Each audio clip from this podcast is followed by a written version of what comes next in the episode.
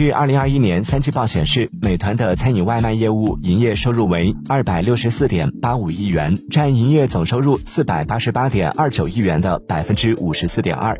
不过，营业利润率仅有百分之三点三。到店、酒店和旅游则是美团可靠的利润来源。如果未来疫情逐步结束，那么这方面的利润依然有大幅增长空间。而未来能不能重新扭亏为盈，更关键的还要看新业务的巨大投入造成的亏损能否缩窄。Thank you.